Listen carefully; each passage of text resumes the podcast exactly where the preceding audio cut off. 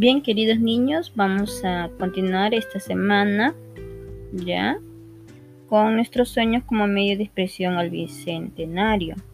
Hoy jueves vamos a resolver problemas con la balanza. ¿Sí? Recuerden, querida familia, que no todos los niños aprenden de la misma manera y al mismo tiempo. Debemos tener a la mano la computadora personal, laptop, tablet con conexión a internet el cuaderno de trabajo de matemáticas de las páginas 131, 132, 147 y 148. Tarjetas de papel, medio pliego de cartulina, colores, regla, tijera. Su cuaderno de matemática u hojas de reuso que formarán parte de tu portafolio.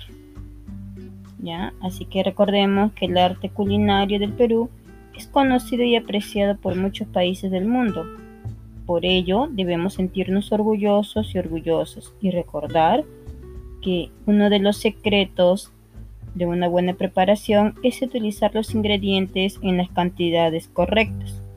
Hoy aprenderás a utilizar la matemática con equivalencias para, para estimar la cantidad de ingredientes en un postre.